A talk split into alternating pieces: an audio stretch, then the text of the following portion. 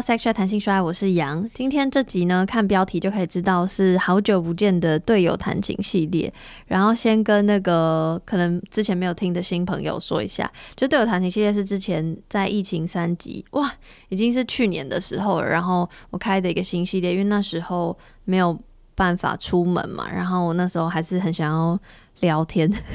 所以我就呃找了一些国外的朋友。虽然我知道就是。就算是台湾国内朋友也是可以线上录音，但是我就想说，既然都要线上录音了，那就要就是你知道跨国，所以那时候就是找了不同的在国外的朋友，然后一起聊我在呃网络上看到跟情欲或情感相关的文章，因为我定期其实都会看一些文章，然后这次大家看标题可以知道，今天的来宾是说说心里话的安，来跟大家打声招呼，Hello，我是说说心里话的安，我还回首。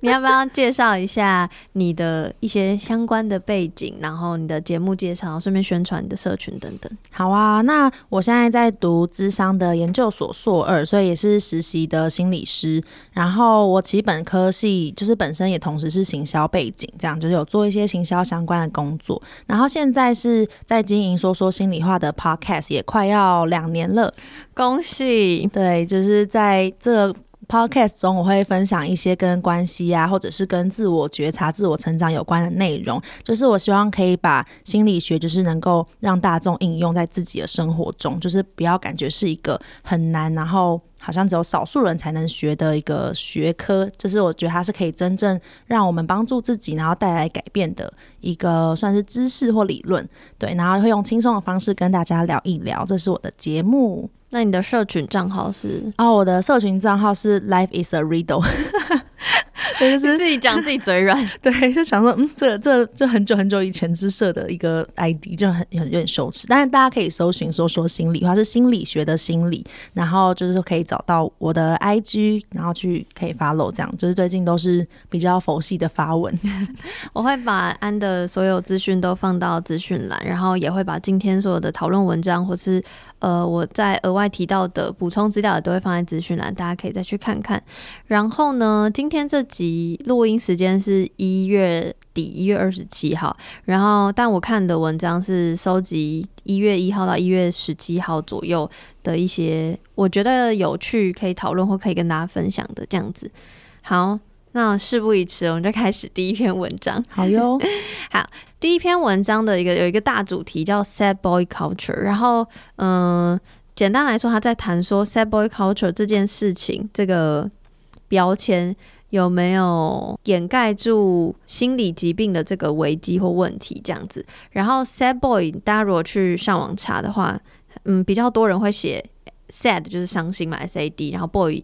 我们认知是 B O Y，但是比较多人会写 B O I，我不知道是可能社群的缘故。然后呢，虽然在台湾或者在亚洲可能没有。太多人讲到，但是我仔细看，好像国外有一个 trend，有一个有一个趋势或潮流，就是叫 sad boy trend。然后你可以去查 hashtag sad boy。然后我特别去查，然后比较多人会用在音乐类型上面。大家也可以偷偷去 YouTube 搜寻，听听看那个音乐类型怎么。因为我实在是。不是音音乐专门，所以我也很难形容那个音乐的类型。然后去查那个字典的话，他会说，sad boy is someone who is often upset by things in the world，就有点像是很容易 很容易难过的男孩，应该是这样直翻的话，忧郁男孩的感觉。没错，没错。然后我就觉得这个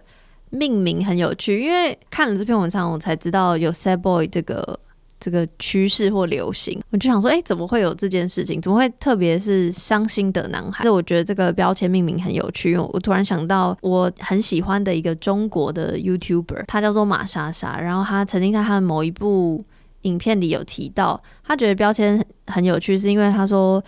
中国有一种电影的类型会被命名叫做小妞电影，就是主角是女生，然后可能有很多情绪那种，然后。但是又有另外一种电影叫做少年电影，然后通常讲说哦，这是小妞电影，就是比较偏负面贬低的；少年电影就是比较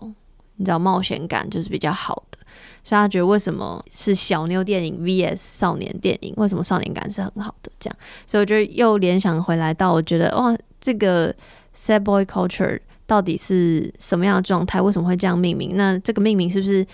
商号隐含有正面或负面的形象或想象这样子。呃，我为什么会想要分享这篇文章给大家？就他文章中有特别提到说，就是 sad boy 这个标签，然后好像是一个可以掩盖去寻找专业协助的借口。就是比如说，他可能已经有一些不好的情绪，比较偏负面的情绪，可是反正就是啊，我就是有点像是啊，我就是厌世或我就烂，我就是 sad boy 这样子，然后是好像会是一个。嗯，笔者会觉得它可能是一个危险，然后会觉得这个这个 trend 这个这个趋势如果继续这样演化下去，对于心理疾病这件事情是是有害的。这样子，我就又想到，就是我看到有一个 IG 账号叫做 Impact，他的贴文他就有写说，男性的心理疾病比较少人提及，或比较少人去。实际寻求协助的，有点像是我最近很常提到的有毒的男子气概吧。因为我我确实会觉得，就是在现现在这个框架下，会女性好像比较可以觉得说啊，你哭就是很正常，或是啊，女生就是爱哭。虽然虽然可能女生等于哭这件事情不见得好，只是对于情绪的展现上。女性假设展现她的情绪会被认为合理或情有可原，可男性上就可能会被要求什么“男儿有泪不轻弹”啊等等，怎么可以哭？应该要坚强起来，be tough，be a man，be a boy 这样子。然后，嗯，所以就会联想到说，哦，那是不是真的男性一直有这样的心理问题？其实应该说男生女生都有，只是男性的心理情绪问题没不容易被展现。那突然有一个标签，然后大家就会去往那个标签走，然后。不不去寻求真正的专业的资源。好，讲到这边，我花花了非常多时间在解释我为什么喜欢这篇文章，或是他的议题让我觉得很有兴趣。然后想要问问安，就是我不晓得在你念智商的过程中，学校或者是你自己的经验里面有没有特别分享到，就是男性跟智商之间的关系。其实之前有呃有听过一些。其他的心理师就接到比较成年男性的个案，然后再分享说，就是在讨论说，好像有一个现象是，好像男性的个案他们会比较比较难去求助这件事情，就是可能像你刚刚说的，就会觉得说，哎，好像我去求助就代表我某方面哪里有问题，这样，所以好像对于假如说不管是智商或什么，我觉得对于男性来说，也许有些男生他们就会。就会觉得说求助等于示弱，然后等于就是不男子气概，等于叭叭叭，然后好多的标签延伸下去。所以我想，可能呃，即便现在的社会，或是像即即便对一些女性来说，呃，我们不一定会想要要求男生都是那么阳刚或这样的形象。可是，就是毕竟从小就是追溯回二三十年，他们成长背景是那样的，就是是那样的被期待，不能哭，不能怎样怎样坚强。所以，也许在他们心中会根增值这个。部分，他们就会觉得自己要呃，这个部分就要自己消化情绪啊，负面负面情绪，伤心、难过、害怕，不能展现自己消化这样。所以我觉得可能是有的。然后刚刚在听你讲，就是男生的这个呃，这个整个 sad boy 的这个 culture，我就在想，是不是好像有好有坏？因为可能我第一个念头也是觉得说，这样子好像这个文化很 sick，就是怎么会？合理化这件事情，会有点像说前一阵子，嗯，我们的学校的，嗯，辅导室的主任还是谁嘛，就是他就讲说，呃，实践是一个比较跟艺术学比较跟艺术相关的艺术性的学学校，然后他说艺术性学校好像也会有点合理化忧郁这件事情，好像艺术家就要 有忧郁个性、忧郁性格，对，然后所以就就会想说，嗯，那这样的合理化就是。这样是不是蛮蛮病态？就是可能大家就会觉得，哎，那我这种忧郁就跟其他人也一样啊，然后有自杀念头也很正常，然后可能难难过的时候就是在家就是不吃不喝一个礼拜都是正常的。然后我就觉得，哎，那这样子就是会让他们减少求助的门槛，就是让他们减少获得帮助的机会。对，可是某方面来说，好处是，嗯，我刚刚想到你说那个什么我就懒啊，然后什么愤世嫉俗，就想说，哎，如果有这个。标签跟族群化，所以好像呃，我也可以，就是我就烂，我就可以去稍微抱怨或是表现这个状态，至少我可以表现出来。然后我就会想说，那这样子我也很难去评断说，就某方面来说，他们有一个出口，但我觉得更好的状态还是是他们觉得求助不是一件丢脸的行为。嗯，我觉得这完全就是我想要谈的，因为虽然我刚好提到就是我很喜欢的那个中国 YouTuber 马莎莎，她分享到小妞电影跟少年电影，但我觉得 sad boy 这个 hashtag 这个标签没有不好的原因事情是的，呃，没有不好的原因是因为比如说小妞或者少年，他就是很符合最原先我们对于性别的刻板印象，就是女性相对嗯 A 状态，然后少年是 B 状态，但是反而 sad boy 是我就是要抵抗某一种阳刚气息出来的一个新的标签，所以就像你说的，我觉得就是反而是有标签可以让大家呃逃避，或是至少让大家就是展现自己的那样的情绪。我觉得就是不见得是不好的事情，当然就是情绪有非常多不同的层级，那也许到了某种层级就会谈论到心理健康，那心理健康就可能就比如说真的影响到日常生活，就需要专业的协助。但我觉得 overall 来说，或许它就是一个很日常的情绪，谁不会 sad？大家都会 sad 啊。然后只是刚好不晓得为什么在现在这个时代、这个时候会有 sad boy 这个 hashtag。但是我觉得 overall 来说，我会觉得只要它是打破原本的性别框架，我就会觉得它不是一件坏事。对，当然要后续去细谈，比如说，嗯，在智商层面，呃，男性跟女性或是其他性别求助的求助嘛，就是咨咨询的那个比例上，确实可能还需要更多人去持续的让环境更好改变等等。但我觉得，说不定这个 hashtag 这个 sad boy trend 是一个好的开始。哎，那你不觉得，假如说你身边有男性朋友，然后他愿意在你面前就是哭，或是信任你，表现脆弱，我觉得那是一个很真实，然后很温暖，然后很让我觉得很靠近的表现。我跟你讲，我就爱上他，真的哦！我跟你说，我那时候就对我曾经就看过一个人讲一讲，然后就感动，就觉得哇，我的天哪，这是一个感性，然后就啊，当然不是说一整天都在哭，但是就是他愿意就是在人面前表现脆弱，我觉得那个好就好打动我。我觉得示弱是一件我很喜欢的。感感受或感觉吧，因为我觉得就是，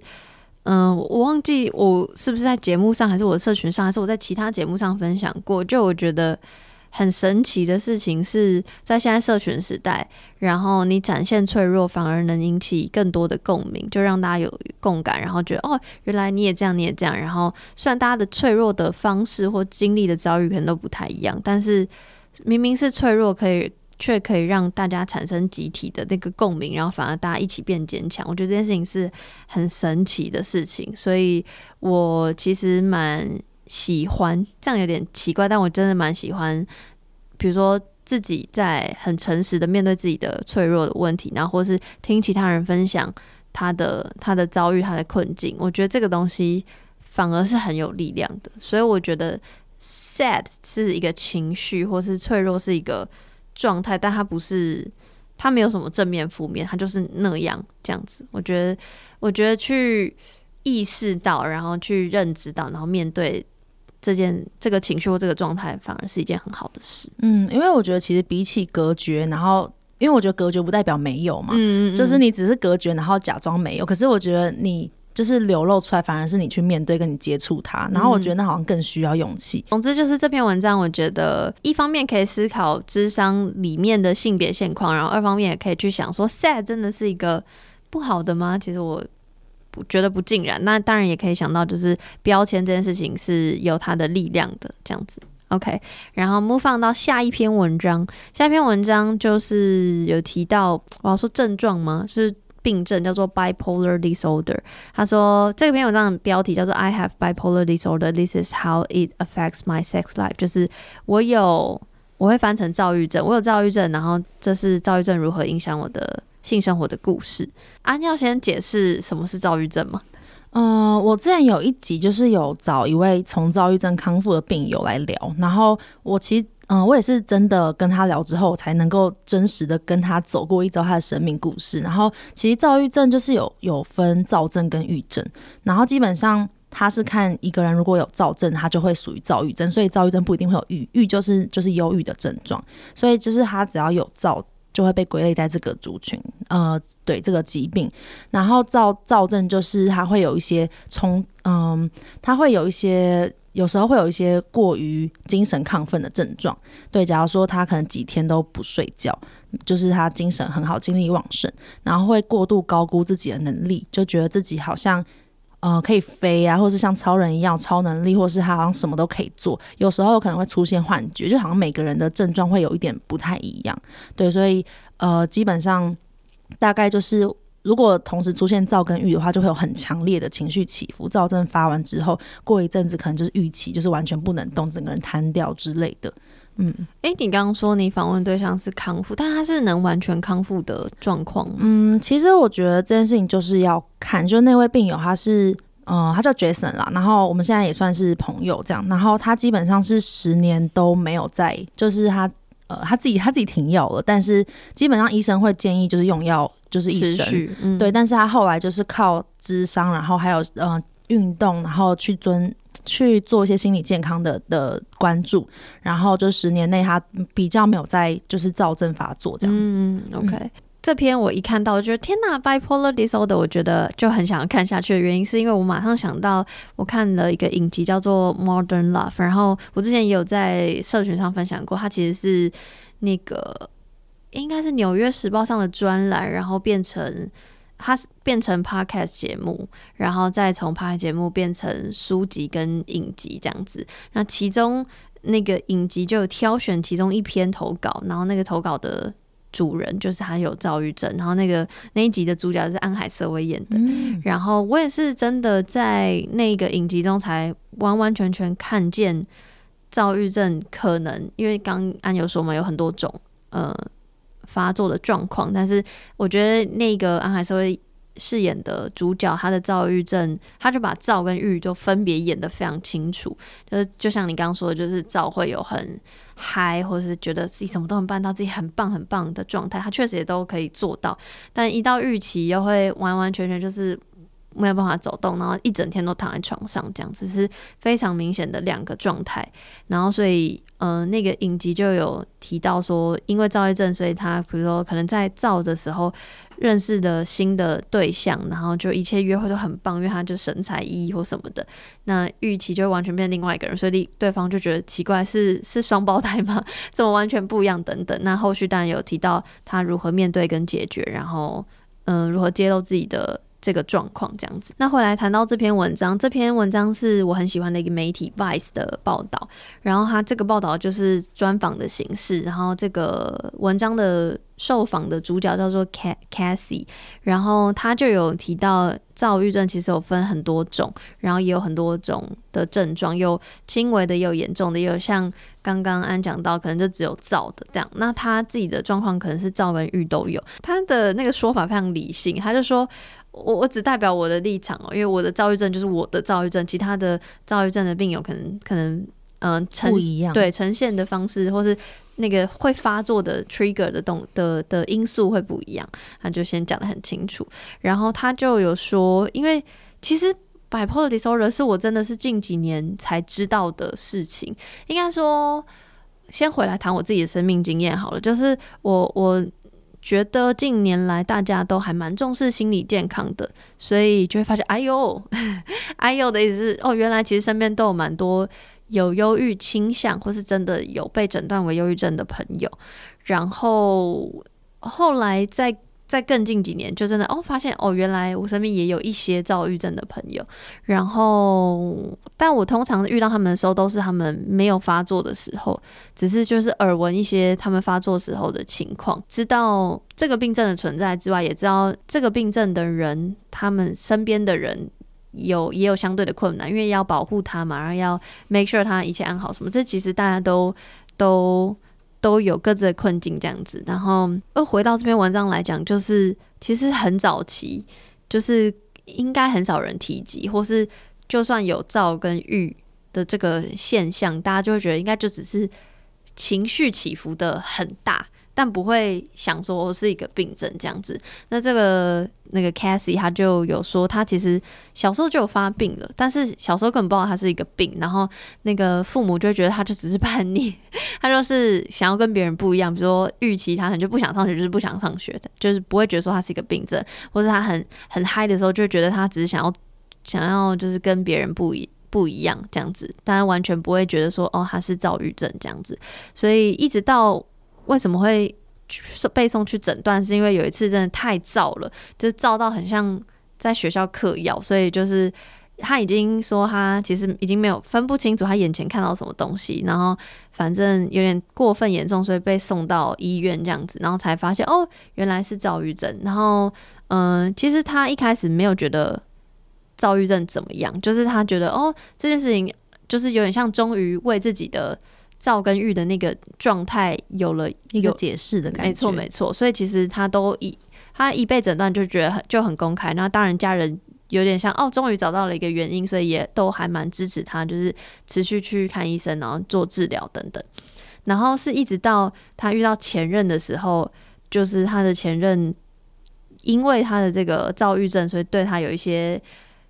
我不是很确定他的羞辱是什么样的羞辱，但他就说会情绪羞辱他，就是说都是因为你有这个躁郁症，所以怎么样怎么样，反正就是很多事情都反而就归因于他的这个疾病，这样，所以让他其实心里很难过。所以他本来其实没有觉得有这个躁郁症怎么样的，那突然因为嗯前任的辱骂，所以让他觉得好像我有这个病是我不好等等。然后一直到他遇到现任，现任因为有了前任的。经历，所以他不敢马上跟现任说，OK，他有躁郁症，他就是反正没有发作，他就是一个扩扩正常人嘛，所以他就不讲。然后是一直突然到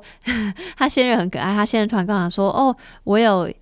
生殖器疱疹，就是反正就是一个性病啦。然后他就觉得怎么那么可爱，现任的，因为。虽然大家都认知到性病就是性病，可是他不觉得会有人主动跟他讲，但是他他居然主动跟他讲，而且这个现任主动跟他讲，还觉得这是一件很大很大的事情，那他就觉得有点像是我们刚刚提到的示弱吧，就他已经跟他示一个弱，然后他就觉得，哎，那好像我也可以，所以他跟他讲说他有性病的时候，他还 k a s e y 才跟那个他现任就说。哦，那其实 by the way 我有 我有躁郁症，你知道，完全完全超可爱的，对，很可爱，揭露这样。对，我觉得这互动超可爱，而且最可爱的是，其实就像我刚刚说的，其实躁郁也是近几年才有的，应该说才比较广受讨论的一个名词或一个现现象吧。所以，呃，当时这个现 c a s i e 的现任听到说，他其实想说，他也不知道躁郁是什么，他就觉得哦。你就是有一个病，但是我不知道那是什么，所以他也没有特别有正面或负面的情绪，就因为不知道，所以反而有更多良好沟通哦。所以说，嗯，那遭遇会让你怎么样吗？会怎么样？会怎么样？所以 c a s i e 也因为已经接受过多年治疗，所以他大概知道说躁期会怎么样，预期会怎么样，什么会引发躁，什么会引发郁，然后如果发生的话，会呃，我需要接受什么样的对待或者治疗等等。然后我觉得他文章中也有提到，就是他很坦诚说，因为要与躁郁症共处，所以要定期去看医生吃药。那因为药物的关系，确实会影响性欲。然后，嗯，他的状况是药物会让他性欲降低，但是不会到完全没有。然后，反正总之，他们就有事先做好这个很完整、很完整的沟通。然后，我觉得很棒的是，可以在专访中看到，就是他跟他 c a s i e 跟他。现任男友的一些沟通的模式，比如说他们会提到说，就是因为有很完整的沟通，所以会知道彼此的界限在哪里，或会更仔细察觉现在对方的状态，因为你不确定他现在到底是。要发作还是发作了，然后还是超级发作的状态，所以会很一直要用观察或是去试探对方嘛。所所谓试探对方的意思，不是说哦，这好像是那种试探的试探，是我想要去确认他的界限现在的状态在哪里。然后当然也不是说用很。直接的方式，比如说，哎，你现在发作了吗？当然不会。然后文章中就有提到说，他可能用一些开玩笑的方式啊，然后去确认他想现在想不想要亲密关系，或想不想要跟人接触这样子。然后我觉得很棒的地方是，就是因为嗯很明确的沟通，所以 Cassie 也有一群好友圈，然后这个现任男友跟他的好友圈都很。情景就是，如果发现 Cassie 不太对劲，所谓不太对劲，就是可能在发作了。可是因为在发作的时候不会知道自己在发作嘛，所以他就说，可能就是如果觉得他可能太嗨，如果他太嗨，然后就可能很想要跟男友做爱的时候，他怕是因为太嗨，而不是真的想要跟他做爱。所以这个现任有说，他如果觉得有一点点不是很对劲的话，还会跟他的好友圈 make sure 说。诶，他现在这个状况，那你们怎么样？就有点像有他自己的一个军师团吧。我觉得，我觉得这个是一个很酷，我从来没有想象过的那个判断方式，或是求助的方式，这样子。所以我很喜欢这整篇文章，谈到 Cassie 从以前到现在，嗯，如何确认他的病症，然后如何面对这个病症，然后从嗯公开到觉得羞耻，到诶，现在又觉得很 OK 的，然后。嗯，如何影响他的情欲跟情感的生活，然后他们怎么面对跟沟通，这样子，我是觉得这这篇文章真的超棒，非常推荐大家去看。哦，我真的看完之后，我也很感谢杨，就是分享这个文章，因为我自己看了，我也觉得很喜欢。然后，因为虽然我之前有访谈那位就是呃之前有躁郁症康复的朋友，然后但呃我其实从来没有想过躁郁症会怎么影响在性或是影响在关系。中，然后我那时候看到有一段，就是想想要补充一下，就是刚刚杨有提到他的那个经 Cassie 经过前任 abuse，就是有一点，我觉得有点像是，呃，算是情情感虐待，我觉得，嗯，然后呃，我那时候看到之后，我觉得超生气，然后我觉得超超心疼的，就是他在讲说，因为赵根玉不是会有发作，然后很嗨，然后高估自己能力的状态嘛，然后他就是会强迫在 Cassie 那样状态的时候，那个前任就会强迫 Cassie 就是。去做很多，他知道他会利用他的疾病，就等于是 Casey 很嗨，他知道他会过度 promise 他可以做的事情，然后所以他就故意，假如说，嗯，Casey 如果平常没有发作的时候，然后他是不会想要去尝试的一些性，他前男友就会趁机去就说，哎，那我们来做那个，我们来做这个，然后其实通常他们在。呃，症状过后他们都会后悔，然后但是他前男就会利用这一点去就要求他做出很 over 的事情，因为他就说啊，你当下 OK 啊这样子。对，然后然后在郁症的时候，他又会利用 Casey 的罪恶感，因为郁症是没有动力，然后完全没办法做爱，而且有时候可能会持续很长一段时间。嗯，然后这时候可能他们的状态就是会很受那些负面情绪干扰，然后那些负面情绪想象中我们平常的罪恶感就是在他们心中可能是放大十倍，然后就是故意用用那个罪恶感，然后。去勒索他，要他跟他做爱，然后我看到他会觉得怎么会有这么天哪，这真的是反社会人格吗？我超生气，然后我就觉得啊，后来在看到 Cassie 后来遇到现任，我就突然觉得哦，好险，就是他遇到了现任，我是心情有被抚慰，真的，而且他们互动真的超可爱的，真的。然后，然后我觉得很很喜欢，就是他现任是呃，真的会去很尊重他，然后而且我觉得他好支持哦，就是他是。不仅是能够接受 Cassie 有这个状况，然后他会不会过度的去 push 他，然后在那个当下是给 Cassie 一个呃很很安全的空间，因为就是被那个前任这样蹂躏了之后，就是后面一定会有创伤，就觉得说那我就再也不想跟别人讲我有躁郁症，以免被利用，或是我要没错没错，对啊，我要躲起来，我要隐藏自己。对，我觉得就是一开始他都不敢讲，我觉得超级无敌情有可原，因为你就。这样被伤害过了，你你同时也很怕你一讲了，这这份可能新的得来不易的情感又要消失，所以我觉得这个一开始不敢讲是超级无敌合情合理。对，就是真的遇到一个很糟的渣男啊，好生气。然后然后他现任就是完全对比，就是会真的就是一般人他他会比一般人更细节去去判断，因为躁也有分轻躁狂躁嘛，就像刚刚提到狂躁，可能就整个人就是已经。呃，开始出现幻觉，或者整个人已经无法就失失控。然后，但清照其实是可能，也许只是像嗑药，是有点微嗨，嗯，但也还是被影响。但他就会试着就是去去厘清，就是一定要确认是在 Casey 非常知情同意，而且很愿意的状态下才会去做。那我就觉得哇，真是一个很温暖的人。没错，真的很温暖。而且我觉得很酷的地方是，就是最最一开始刚好提到，就是说最一开始是。这个现任男友先揭露自己的性病，然后我觉得揭露揭露自己的疾病这件事情其实很勇敢呢。对我我嗯，我觉得在现阶段的那个脉络框架，会觉得揭露自己疾病是很勇敢的的一件事情的原因，是因为我们常常对于疾病有污名化的现象。其实我们刚刚在开录之前，我也有跟安聊过，就是我自己会觉得疾病就像是感冒，你不会觉得得了感冒的人，哎呀你好脏，或哎呀你怎么样？可是为什么？对于不同的疾病，我们会有不同的想象或评价。我当然知道疾病有不同的轻重缓急，但就我会觉得就不需要污名化疾病。所以我觉得就是很酷的一点是，刚好这篇文章把性病跟心理疾病拿出来对比的感觉，对对比的感觉。然后我觉得这是我很少听到、看到或很少想象的。我自己是很欣赏，就是里面 Cassie 的男友叫什么名字来着？哦，叫 Cameron。那 我对那个男生，我觉得后来的结论就是看完这篇文章，觉得 Cameron 是个好男人，叫 Cameron 都不错。那 然后反正我就觉得他的做法是很心理健，就是是一个很安全型的做法。安全型指他的内心是安全、安定的，嗯，然后他可以很自在的告诉别人这件事情，就是他会觉得说，哦，我就是在。呃，发生性行为之前，我先告诉你，然后让你知道，就是这是对我们都公平的做法，以免就是你不知情哦，之后才揭露。就是反正如果你不能接受的话，那那没关系啊，我们就到这边。就是我觉得他他这样感觉是一个非常他对自己没有太多的担心，或是没有太多没自信的状态，所以他可以做到这样。我觉得这样其实是一个很健全的心理，对。但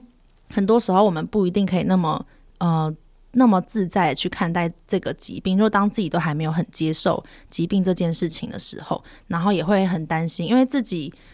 得到这个疾病，嗯，光是自己就要花一段时间接受，然后又要去想。那我都要花一段时间接受，那我的伴侣呢，或者或是其他人会不会不一定可以接受？那如果我又很珍视这段关系的话，他会怎么影响？就是我觉得人就会难免很多担心跑出来嘛。没错，我觉得就像你刚刚讲的，就是我我自己会觉得，像我刚刚前面提到，就是我我想要去污名化这件事情，可是其实我还是我觉得我应该是相对。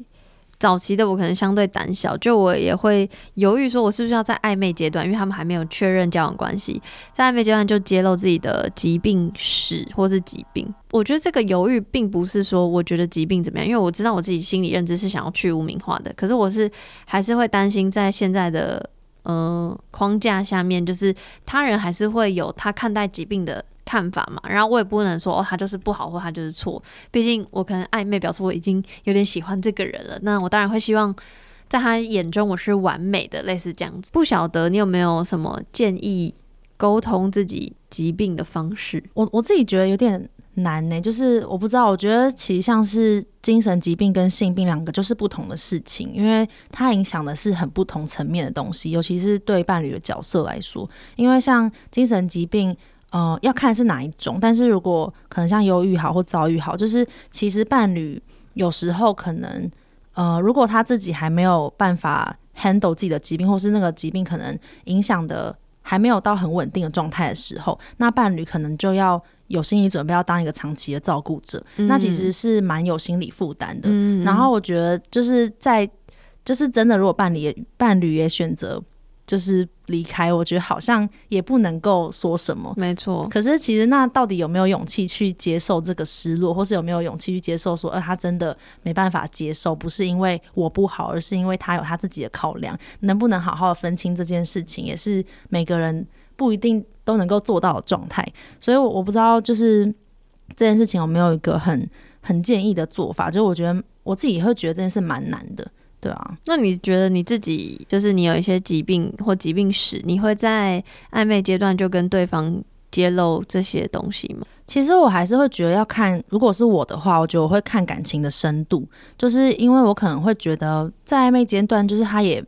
就是我们俩就是彼此也还没有那么强烈的信任关系的话，我也没有必要去揭露这么私密的事情。哦，就是我我觉得可能心态不是说我刻意要隐藏，而是就是觉得说。难道我现在要昭告天下，我就是有这个病吗？就是我我干嘛要跟不重要，就是还没有到那个程度的人讲？然后我也会觉得这是，嗯，就是我觉得可能对啊，就是心态比较不像是说刻意要隐瞒或是包装一个怎样的我。嗯，对对对，就就是会会觉得有一些人。像你像 Cassie，就是他很自在，原本很自在跟别人讲，结果就是有些人就是会去利用啊，或是有些人会去伤害你。然后我觉得那是一个保护自己的方式，就没有必要让不值得的人知道。嗯，我觉得你这样分析也蛮好的，因为我也可能会一味的觉得说，哦，就是要揭露，就是要揭露。但确实大家有很多不同的害怕的原因，像你你刚说的，就是还不够信任对方嘛，或是曾经像 Cassie 曾经有过创伤，我觉得这些都是嗯。在犹豫要不要揭露，很很很合理，可以犹豫的原因这样子。但我觉得我自己的状况是，我觉得可能也因为做节目吧，就是我，嗯，心理疾病，我自己目前是没有觉得说我自己有任何符合任何心理疾病的标准，但可能比如说在疫情期间，可能就相对忧郁什么的，但是是还没有到比如说真的诊断是心理疾病的状态。但比如性病的话，我有在节目上揭露，嗯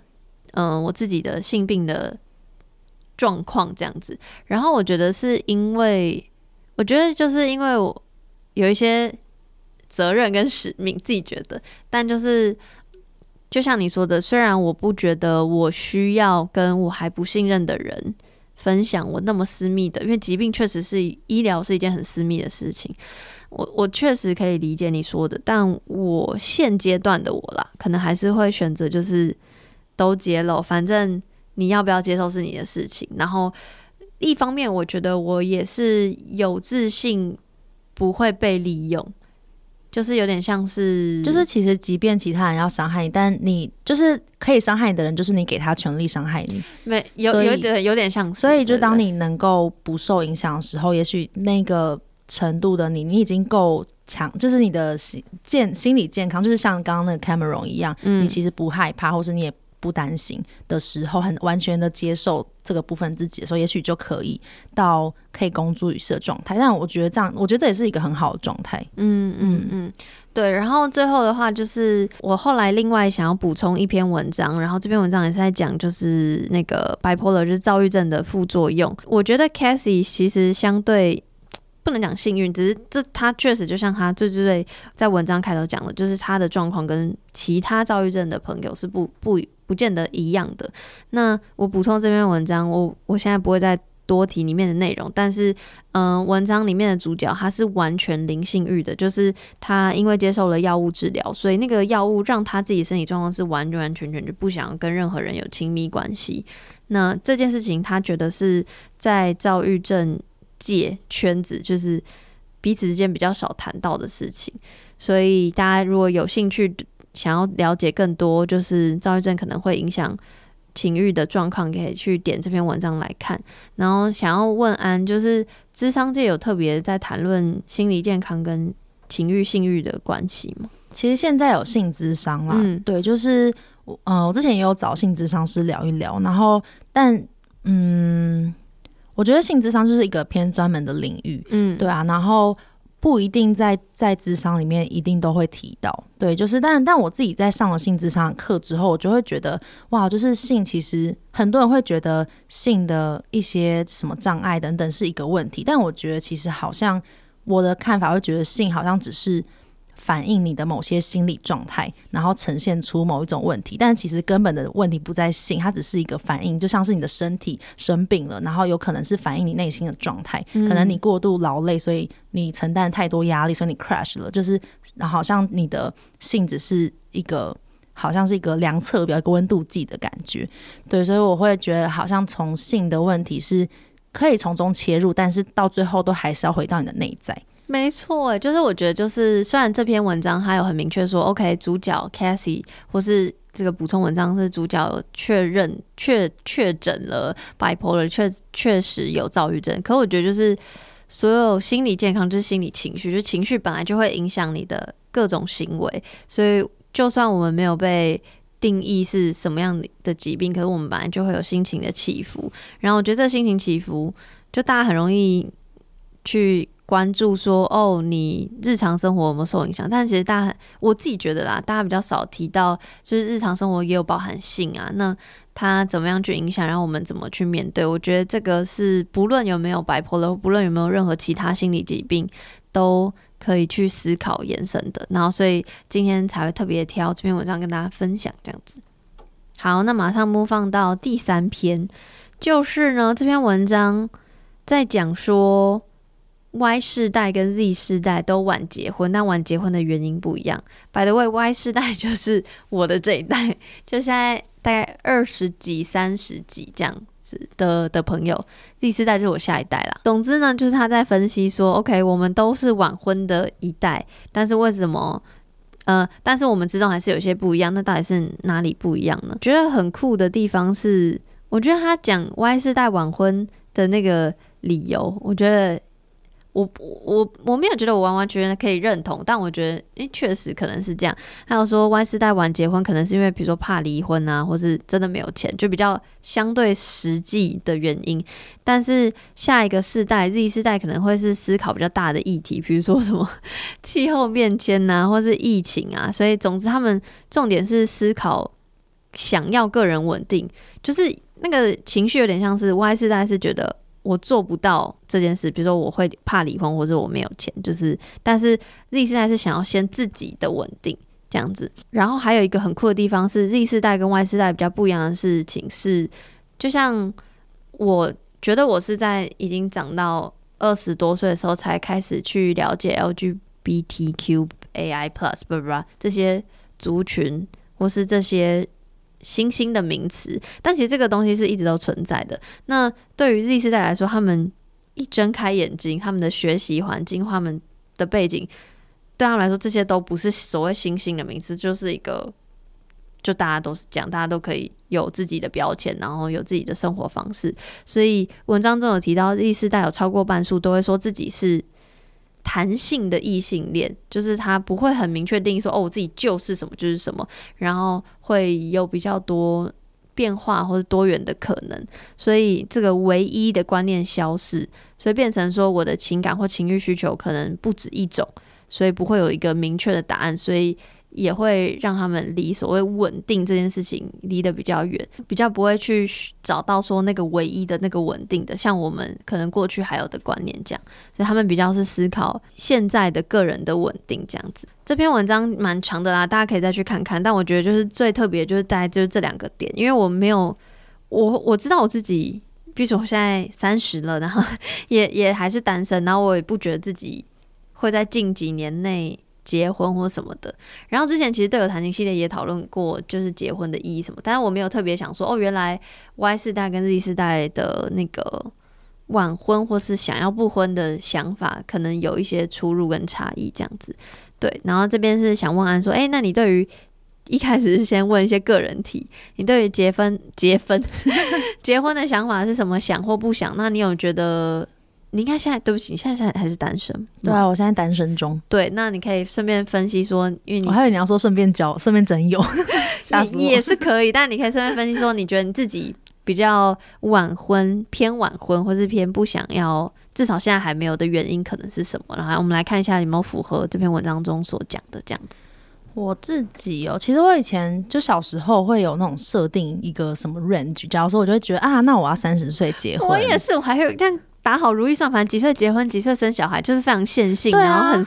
偏死板的。但但我觉得这那时候是是有一个原因，就是那时候想这些东西都是很有很有一个脉络，就觉得说哦，这什么在几岁之前就高龄产妇之类。但是现在有冻卵嘛？就现在随着科技 真的科技的进步，就是好像那个东西可以突破一点年龄限制。但但女生来说的话，可能还是会有，如果有要有小孩的话，就还是会有某一个某一个限制在。对，然后。但是现在好像我心里面还是会觉得，嗯，我觉得现在慢慢稍微有不同的想象，可是还是会有想要有小孩，然后有一个家庭的感觉，对，然后嗯，我好像就是会觉得说，我很想要当一个母亲，就是我很想要拥有这个角色，就是我很想要能够有机会去养育或是教育下一代，然后。然后跟一个人有这样子的很不一样的经验跟连接，我觉得那是一个很不容很少，呃，我很想要拥有的体验啊，应该这样说。对，然后但是对啊，但这个前提来说的话，我也不太希望我自己一个人抚养小孩，就除非我到时候真的经济能力非常的非常的充裕，或者是我就是一切都嗯很 OK，就毕竟还是会觉得嗯。如果有遇到一个不错的伴侣，然后两个人是可以有共识，然后一起迈向下一步，然后能够有小孩的话是不错的。但是其实老实说，我会觉得，嗯，现在就觉得说，如果三十岁，然后也没有遇到另一半，不会一定要要求自己，嗯。什么结婚压力就去随便找一个人什么之类的，会觉得说，哎，其实我也蛮喜欢同居的感觉。那也许也可以找自己的很好的闺蜜或是好朋友，然后我们一起租一个房间，然后一起生活。然后也许大家就就是创造一个新的可能性这样子。但但我会觉得说，如果老了以后没有小孩，我可能会有一点小懊悔，因为我就很想要当妈妈这样。对啊，所以你听起来，因为你刚刚也有考虑到，可能就是有经济的压力，所以确实跟文章有点像，就是你会考虑到比较实际，就是不够有钱负担一些生活的原因吗？还有有有其他原因吗？对，我觉得好像是会有一些实际的考量，就是会会觉得想要有一个相对稳定的关系吧。就如果跟一个人是可以，但我现在我不知道，我觉得这个问题现在很考验我。我觉得我以前是这样想的，但现在有时候又会觉得也不不确定到底有没有可能维持一对一的关系，然后这么久时间不冲突，还是就是可以也不用定义关系嘛？我觉得现在是有很多种可能性，好像也没有说一定就要走向哪一种。就是我刚刚查了外世代是从呃一九一九八零年代初期到一九九零年代中间出生的人，就是 Y 世代。所以我自己定义我自己是 Y 世代的尾巴。然后呢，因为安小我个几岁嘛，所以你应该是 Y 接 Z 中间。所以我觉得你刚刚讲的很符合我的想法，就是我确实也，你要说我因为实际的原因，嗯、去觉得说我可能不想结婚或想要晚婚，确实是这个是一个很大因素，就是经济状况、金钱状况，这是一个。然后再来就是因为受到现在的这些新新的想法的影响，就像我刚刚讲的是，就是认识到很多不同的性倾向啊，或是很多不同的性的，反正我相关学习到的东西，那我就会也会。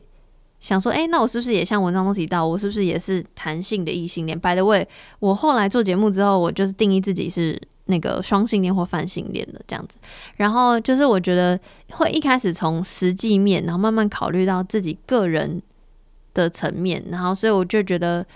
我跟你可能都是因为世代的关系，就刚好活在那个那个衔接点，所以我们一一方面又考虑实际的因素，然后二方面也会有所谓日 Z 世代的比较个人的想法，因为一切都还很不确定，然后又多了很多东西可以去探索，所以也不是觉得说现阶段就是那么明确的 A 就是 A，B 就是 B，然后再加上文章有提到嘛，现在有那么多大环境的变化，比如气候变迁或疫情干嘛，就会想的更多更多了。我反复去思考，因为我一开始真的觉得就是我晚婚，就是因为我遇不到对象，然后或者是说后来就觉得哦，是因为我没钱这样子，但说不定其实我有更多为了自己的原因。嗯，对像是自我实现或自我追求之类的。其实我觉得我们这个时代很像是跨足在中间，就是一个很被撕裂的地方。就是我觉得是在前一代，就是还有半个传统，没就是错，就是那个传统是它有点像根植在我们血脉的，因为我们长大的环境是上一代的，是接上一代的东西，然后它有那些传统东西在我们的。本质里面，我们可能会有一些潜意识的东西在那边，然后所以可能当我们又想要创新的时候，其实也不一定真的能够那么完全没有顾虑的冲到另外一个地方，就是它是很交杂的。可是我觉得好像这个交杂也赋予我们一种多元性跟丰富性在，就是可以看到很不一样的面相，就是那个世界是很很有变化，然后很也许也可以就是让我们变得更有适应力之类的。没错，你真的好会结尾。对我真的，我其实想讲的就是这些，就是我觉得就是。我觉得透过文章啦，就是比如说透过我做节目，然后看很多文章，看很多东西，我觉得就会更去思考说某一些行为决策背后可能的原因，然后哦，原来原来这些原因有这么多元，不是因为单一的想象，或者不是因为过去某一些刻板，我觉得应该要遵守的线性的规则或逻辑等等。然后我觉得去思考这些就会很有趣，因为你越思考，你就会越会反思说，哦，所以我这个行为做这个决定会影响什么，然后又可能会造成什么样的不同的循环等等。然后